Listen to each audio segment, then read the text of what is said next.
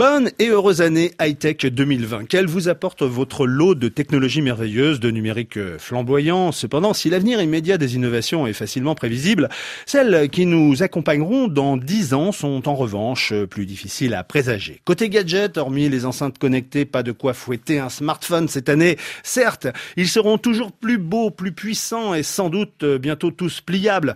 Mais la véritable révolution dans le domaine des télécoms se nomme la 5G qui va passer en 2020 du stade expérimental à celui de sa mise en service commercial partout dans le monde.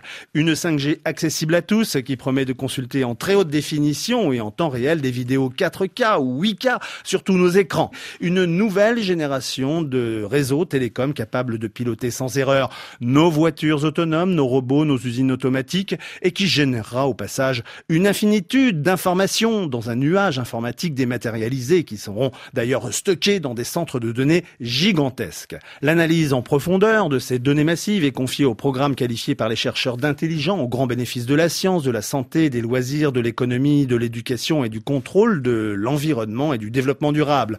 Mais une autre tendance plus inquiétante semble se profiler cette année, celle de l'étude comportementale des internautes. Et ce n'est pas une surprise. Les poileurs du numérique scrutent déjà les données personnelles de leurs clients et les États surveillent leurs citoyens à l'aide de dispositifs de reconnaissance faciale.